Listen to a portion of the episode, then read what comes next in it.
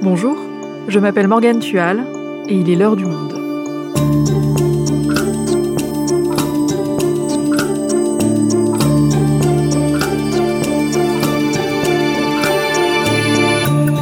Aujourd'hui, direction le futur, ou presque. L'armée française a lancé un programme unique en Europe. Elle a fait appel à des auteurs de science-fiction pour l'aider à anticiper les menaces de demain. Ce projet Red Team, c'est son nom, n'a rien d'anecdotique. L'armée y investit tout de même 2 millions d'euros. Raphaël Rérol est grand reporter au monde. Elle nous explique pourquoi ce programme compte autant pour l'armée, mais aussi pourquoi ça ne plaît pas à tout le monde. La science-fiction à la rescousse de l'armée française, un épisode produit par Cyrielle Bedu, réalisation Amandine Robillard.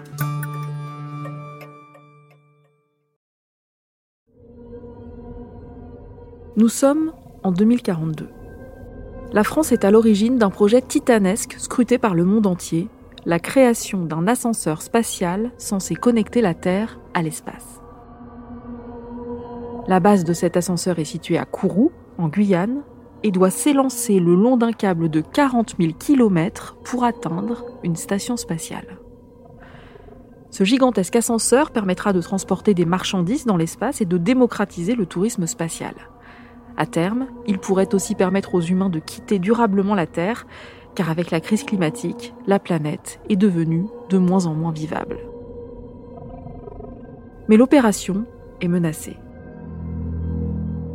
Le 4 août 2042, alors que la construction de l'ascenseur spatial est sur le point de s'achever, les autorités apprennent que 10 lance-missiles sont pointés sur l'usine de fabrication du câble. À l'origine de cette menace, les pirates de la paix nation.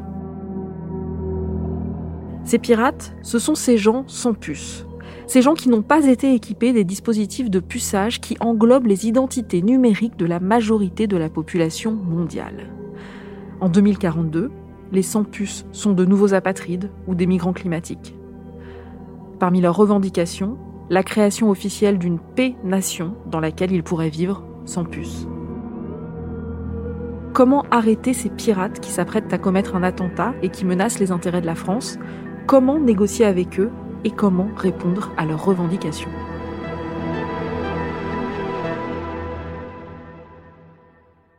Raphaël, l'histoire que je viens de raconter, elle a été créée par des auteurs de science-fiction pour l'armée française dans le cadre du projet Red Team. Alors déjà, est-ce que tu peux nous expliquer ce que c'est ce projet Red Team? Le projet Red Team, c'est une commande de l'armée faite euh, à un groupe de une dizaine de créateurs qui ne sont pas seulement des écrivains, mais qui sont des scénaristes, hein, certains scénaristes de séries, euh, des illustrateurs et une jeune graphiste. Et donc, euh, ce groupe, qui s'est constitué au terme d'un processus très intense de sélection, est chargé de concevoir ce que l'armée désigne comme les menaces du futur. Les menaces du futur, c'est euh, pas seulement évidemment des questions d'équipement de l'armée, hein, c'est pas imaginer des nouveaux tanks, euh, etc. C'est essayer de se projeter dans un univers de plus en plus incertain et chaotique, et, et dans cet univers-là, euh, envisager toutes les ruptures, enfin toutes, non pas toutes, mais un certain nombre de ruptures qui pourraient survenir d'ordre géopolitique, culturel, économique, etc., technologique aussi, qui pourraient entraîner des conflits dans lesquels l'armée française se trouverait en difficulté. Et pourquoi ça s'appelle la Red Team? Ça s'appelle Red Team, ce qui veut dire équipe rouge en anglais, parce que le concept remonte au 19e siècle, à un moment où l'armée autrichienne pratiquait des espèces de jeux de rôle qui étaient des jeux de table, que les uniformes de l'armée autrichienne étant bleus, ils faisaient jouer l'adversaire par des figurines en rouge. Puis voilà, donc ça c'était un principe, c'est-à-dire de simuler une agression d'un ennemi par quelqu'un qui n'est pas un ennemi, par quelqu'un qui est un ami pour, pour s'entraîner en fait, pour se tester. Et puis, euh, c'est un principe qui a beaucoup essaimé dans les entreprises, et notamment en termes de cybersécurité. C'est-à-dire, c'est quelque chose que les entreprises font. Ils font appel à des gens, soit en interne, soit en externe, qui viennent tester leur capacité à résister, euh, ou à l'inverse, à être euh, infiltrés. Et donc l'armée française a décidé de s'inspirer de ce concept en travaillant cette fois avec des auteurs de science-fiction. Comment ils ont eu cette idée? Ils ont eu cette idée parce qu'Emmanuel Kiva, qui est le patron de l'AID, c'est-à-dire l'agence de l'innovation de défense, est marié avec une femme qui est fan de SF et qui lui a fait connaître ce genre-là et qui l'a notamment emmené dans un grand festival de SF qui s'appelle Les Utopiales qui a lieu chaque année à Nantes. c'est là qu'il a commencé à avoir euh, l'idée de mettre en contact euh, des militaires et des auteurs de science-fiction. Donc il a d'abord fait un workshop, euh, un atelier à huis clos, et puis ensuite il s'est dit, bon, on va le faire grandeur réelle. Et donc c'est un projet qu'il a porté au moment où il a pris la tête de la idée à sa création en 2018. Et qu'est-ce qu'il s'est dit que ça pouvait apporter concrètement à l'armée? Il s'est dit que, en définitive, comme il le dit lui-même, si vous demandez à quelqu'un de vous imaginer l'espion du futur, le char du futur, si c'est un militaire ou si c'est un quelqu'un du renseignement, il vous imaginera toujours un espion et toujours un char, un peu plus sophistiqué, mais ce sera toujours les mêmes, euh, les mêmes entités. Si vous demandez à des gens qui ne sont ni des militaires, ni des experts, ni des scientifiques, eux, ils n'ont pas les mêmes barrières. Il y a des chances qu'ils vous, vous présentent tout à fait autre chose. En fait, l'idée, c'est de se préparer à la surprise. C'est-à-dire qu'ils ne disent pas que les scénarios qui sont écrits euh, et illustrés vont se produire. Le plus, c'est de préparer l'armée à la surprise. Et que euh, cette capacité, euh, cette agilité pour, pour réagir à la surprise est, une chose très importante. Voilà. Parce que l'armée, elle, ce qu'elle fait, elle fait de la prospective en partant de la réalité. Elle réfléchit à des choses à peu près anticipables, comme l'explique d'ailleurs très bien le chef de bataillon, Jean-Baptiste Collat, qui travaille euh, au sein de l'AID et qui est très, très actif en matière d'innovation de défense. La prospective, euh, il y a plusieurs approches hein, par, la prospective. On peut euh, très bien, eh bien euh, faire un état de l'art de ce qui existe aujourd'hui et puis on essaie de le projeter le plus loin possible en étirant un petit peu ce qui pourrait se passer et en faisant une sorte de synthèse de, la meilleure connaissance que l'on a des technologies, des situations géopolitiques, des situations sociales d'un pays. Et puis on a une approche qui peut être à l'inverse par la design fiction, c'est-à-dire qu'on va aller projeter un monde, voilà, en 2060, en 2050, un un petit peu imaginaire, un petit peu décalé, et on va essayer de comprendre comment est-ce que ce monde a pu arriver euh, à ce niveau bah, de violence, euh, de rupture. Et donc tout ça, bah, ça permet justement de travailler sur un, axe qui est totalement différent. C'est-à-dire qu'on n'est pas là pour essayer euh, d'allonger à partir des connaissances d'aujourd'hui le futur. On est plutôt là pour dire, bah, on, crée un futur. Voilà, on, on essaie d'être totalement coupé de ce qui existe aujourd'hui. Et puis derrière, on essaie de voir comment est-ce qu'on arrive à construire ce monde en partant de 2021 et en l'amenant euh, vers le futur? Alors concrètement, comment est-ce que ces histoires elles peuvent faire évoluer l'armée? Par exemple, si je reprends l'histoire de tout à l'heure sur cet ascenseur spatial menacé par des pirates hors système, comment l'armée elle s'empare de ce récit? Est-ce que ça fait changer les choses? Eh bien, nous ne le saurons pas, car ce serait désigner des faiblesses hein, euh, de la part de l'armée de dire en quoi elle, euh, est en train de, réfléchir aux changements possibles. Mais on sait que dans les scénarios qui ont déjà été rendus euh, accessibles par les militaires, certains points sont à l'étude. le porte-avions nouvelle génération, qui est encore à l'étude, hein, certains équipements qui ont été revus après l'apparition des scénarios le scénario de la pénation dont tu parlais tout à l'heure, qu'est-ce que c'est que d'avoir affaire à un ennemi, la pénation, qui est complètement en dehors d'une frontière étatique? Et là, l'un des écrivains m'a dit une chose qui est très intéressante, c'est que si en 1980, on avait essayé d'imaginer euh, le monde de 2020, qui aurait pu imaginer l'État islamique? Par exemple. Certainement pas les gens qui réfléchissaient euh, à partir de données réelles, etc. Mais peut-être un auteur aurait pu euh, concevoir une, folie pareille. Ce scénario qui met en scène un ascenseur spatial, il fait partie de ce que l'armée appelle la saison 0. Elle a été mise en ligne en décembre. Et la saison 1, quant à elle, vient d'être dévoilée mercredi 7 juillet. D'ailleurs, Raphaël, tu y avais eu accès en exclusivité pour Le Monde. C'est quand même une opération de communication assez bien ficelée avec un site web très travaillé, l'utilisation du langage des séries télé, les saisons, euh, des exclusivités qui sont données à des journalistes.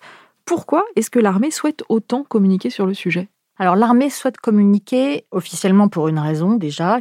Les militaires veulent donner un minimum de visibilité à du travail qui est quand même du travail d'auteur, même si les auteurs précisent qu'il ne s'agit pas d'un travail littéraire, mais c'est un travail. Un auteur, c'est fait pour être publié. L'autre aspect, je pense, ils ne le disent pas, mais je pense quand même qu'il faut aussi que cette... Euh, cette euh, agence innovation défense euh, justifie le, travail de cette red. Et puis alors surtout, je pense que la raison la plus importante, c'est que l'armée, c'est une grande inconnue quand même pour énormément de citoyens. Les questions de défense sont complètement opaque, euh, à mon avis, à 90% de la, 99% de la population.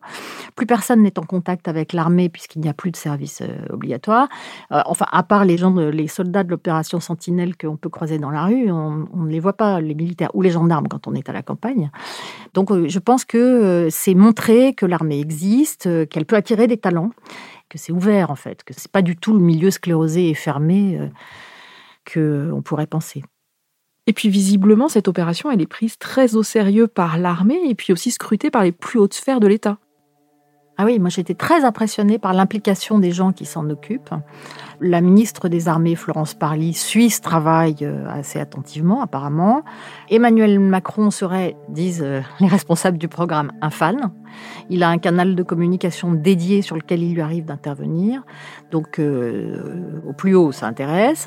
Et puis alors ça intéresse énormément apparemment dans l'armée. C'est-à-dire que l'opération, le programme a été un petit peu l'objet de de blagues, enfin de scepticisme au départ, un peu des rigolos, ah, ah, ah, vous allez nous raconter des jolies histoires.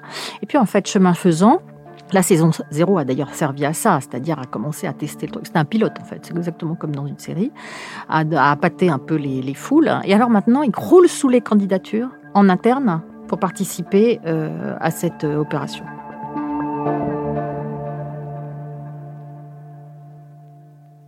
Alors concrètement, comment ça marche? Déjà, comment est-ce que les créateurs de science-fiction sont recrutés pour ce programme? Les créateurs de science-fiction ont été recrutés pour certains directement, c'est-à-dire euh, certaines pointures dans le domaine ont été approchées directement par Paris Sciences et Lettres, qui est euh, le gros pôle universitaire d'excellence euh, français, qui est en fait l'opérateur des questions de recrutement et d'animation de la rétime pour le compte de l'armée. Ça, c'est quelque chose qui n'est pas fait en interne. Donc bon, c'est PSL qui s'est chargé de ça. Ils ont reçu 1200 candidatures en tout, parce que des, certaines candidatures sont arrivées directement à l'armée et d'autres à PSL, dont un certain nombre étaient vraiment euh, à écarter immédiatement, des gens qui n'avaient pas de CV, etc. Mais il en restait quand même 600 euh, structurés, certaines un peu suspectes en provenance de pays étrangers, parce qu'évidemment c'est un poste d'observation assez formidable, hein, la team. Ils ont accès à des documents confidentiels, etc. Et ensuite, ils ont fait donc une première shortlist, puis ils sont arrivés au nombre définitif. Et là, les gens ont tous été euh, soumis à une enquête extrêmement euh, poussée des renseignements, donc pour vérifier qu'ils étaient fiables, parce que en fait, ils ont accès à des documents euh, confidentiels et que eux-mêmes sont soumis au secret défense. Et qu'est-ce qui les intéresse autant ces auteurs dans le fait de travailler avec l'armée? Alors, je leur ai à tous posé la question. Et chaque fois, c'est l'idée d'intérêt général qui est sortie. Il faut dire une chose que l'armée m'a précisé, c'est que dans beaucoup des candidatures, les gens étaient absolument prêts à travailler sans être rémunérés. Hein. Donc en fait, visiblement, ça n'est pas l'argent qui les intéresse. Je pense d'ailleurs pas que ce soit payé euh, des ponts d'or. Hein. Je m'appelle Xavier Moméjean. J'interviens en tant qu'auteur pour euh, l'arrêt de team. Ce qui m'a intéressé dans le projet, c'est deux points. Le premier, c'est la curiosité, parce que c'est quand même, euh, d'un point de vue artistique, euh, totalement original, c'est un challenge.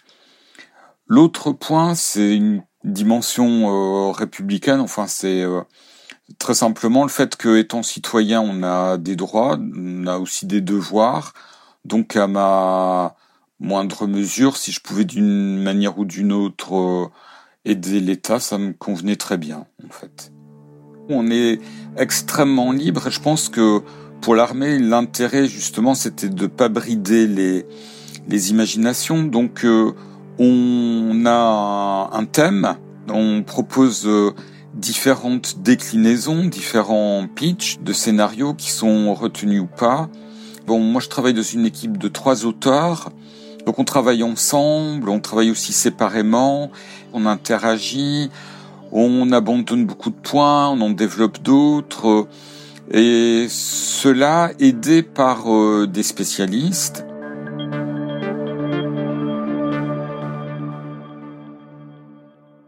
Xavier Mauméjean évoque des spécialistes avec lesquels il travaille. De qui est-ce qu'il parle précisément? Alors, il parle d'une part de la Purple Team, c'est-à-dire l'équipe violette, hein, euh, qui sont des universitaires, des gens très spécialisés dans des domaines extrêmement variés, qui vont euh, de l'intelligence artificielle à la philosophie, en passant par la biologie, qui nourrissent le travail euh, des créateurs. Parce qu'évidemment, il faut que leur travail soit crédible. Par exemple, toujours pour revenir au scénario de départ, imaginons une nation qui vit sur l'eau. Comment on fait euh, pour euh, faire tenir sur l'eau euh, et sur quel type à peu près d'embarcation, avec quelle résistance des matériaux, j'imagine? Comment est-ce qu'on fait pour alimenter? Comment, comment, voilà. Donc, ils ont par exemple consulté un spécialiste de pisciculture. et puis ensuite, ils ont des spécialistes militaires, de la chose militaire, dans, la, dans ce qu'on appelle la Blue Team. La Blue Team, c'est la cellule d'une trentaine de personnes qui, au sein de l'armée, sont les interlocuteurs en fait de la Red Team. Parce qu'en fait, la Red Team, ce sont les auteurs, en, réalité. Ça a donné son nom au projet, mais son, ça désigne la cellule des auteurs. Et elle est entourée de toutes sortes de teams, y compris une White Team, hein, composée de sages qui sont plutôt chargés de hum, trancher en cas de différents euh, éthiques, ce qui ne s'est pas produit encore. Alors certains des auteurs du projet Red Team sont connus, comme Xavier Mauméjean qu'on a entendu, ou encore l'écrivain DOA, d'autres un peu moins. Et puis il y en a qui n'ont pas voulu donner leur vrai nom et dont on ne connaît pas l'identité. Comment ça s'explique? Je l'ignore parce que je ne leur ai pas parlé, parce que je ne sais pas qui c'est. Mais euh, une chose est sûre, c'est que la réaction euh, du milieu de l'ASF, et notamment d'une frange un peu radicale du milieu de l'ASF, avait de quoi dissuader un peu euh, un certain nombre d'auteurs, et peut-être qu'ils l'ont fait d'ailleurs par anticipation, hein, de rester anonymes. Ils devaient se douter que peut-être ça allait nuire à leur image, à leur travail. bon.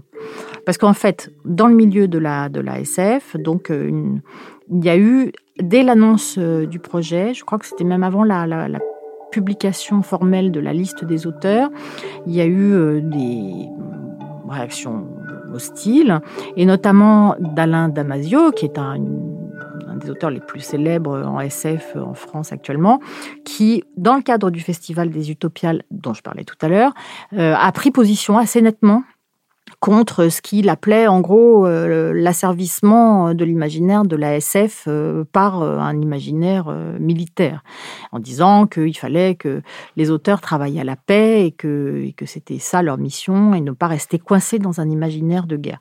Et puis ensuite, au moment où la liste des auteurs est parue, alors là, euh, voilà, ça a été une sorte de déchaînement sur les réseaux. Certains auteurs se sont fait troller, euh, se sont fait insulter, puisque Romain Lucaso s'est fait traiter de nazi quand même.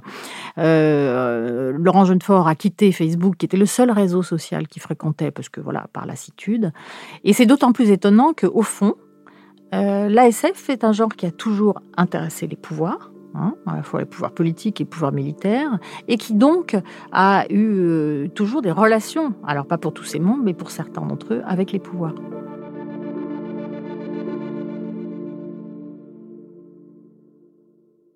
Tu dis que ce n'est pas nouveau que les auteurs de science-fiction échangent avec l'armée ou des gouvernements.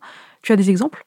Oui, il y a un exemple très célèbre euh, qui Wells, l'auteur de La guerre des mondes, qui est un, type assez visionnaire, un Britannique, un auteur euh, qui avait conçu le tank avant la Première Guerre mondiale et qui était devenu entre les deux guerres une sorte de, prophète qui a rencontré Staline et, euh, qui voilà qui était quelqu'un qui était consulté par des dirigeants.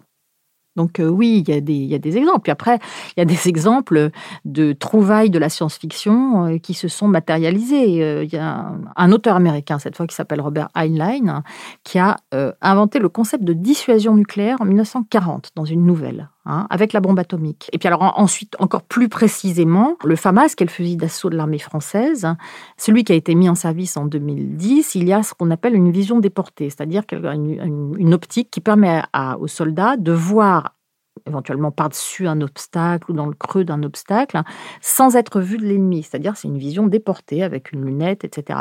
Et ça, c'était des, choses qui avaient été ébauchées par la science-fiction, et même très loin par la science-fiction, puisque le premier Iron Man, qui date de 1963, le héros de comics américain, là, le super-héros, il a déjà, lui, ce qu'on appelle un, œil haut qui lui permet de voir euh, au-dessus de sa tête, euh, voilà, sans être exposé. Est-ce qu'en dehors de la France, d'autres armées ont une Red Team similaire? Alors pour ce qu'on en sait, hein, parce qu'il se peut qu'il existe des programmes secrets, mais pour ce qu'on en sait sous cette forme-là, non. C'est vraiment un projet unique. euh, le projet français. Il y a eu des collaborations ponctuelles euh, entre euh, des armées, par exemple aux États-Unis, et des auteurs de science-fiction, sous forme de concours de nouvelles, sous forme dans les années 50 aux États-Unis de rapports demandés à des écrivains de SF. Apparemment, il y a eu un petit peu au Canada aussi des petites collaborations. Mais sous cette forme-là, c'est un projet, vraiment, c'est une première. Est-ce que ce genre de travaux, ça pourrait être utile à d'autres ministères que celui des armées pour se préparer à l'avenir? Oui, alors apparemment, euh, d'autres ministères regardent ça avec beaucoup d'intérêt et ont demandé à avoir euh, accès à certains scénarios, l'agriculture, euh, la transition écologique, les affaires étrangères. Donc oui, ça intéresse en dehors. Parce qu'évidemment, une partie des, problématiques qui sont abordées dans, le, dans les scénarios en question ne sont pas strictement militaires une grande partie du reste même, hein, concerne effectivement des questions d'environnement, euh, des questions euh, de géopolitique euh, et des questions aussi agricoles. C'est-à-dire comment est-ce qu'on comment est-ce qu'on se nourrit Si par exemple on a une pénation qui qui c'est un développement quand même extrêmement important aussi de la population, voilà comment comment on fait. Peut-être que eux sont en train de réfléchir à constituer leur propre red team. Merci Raphaël. Merci.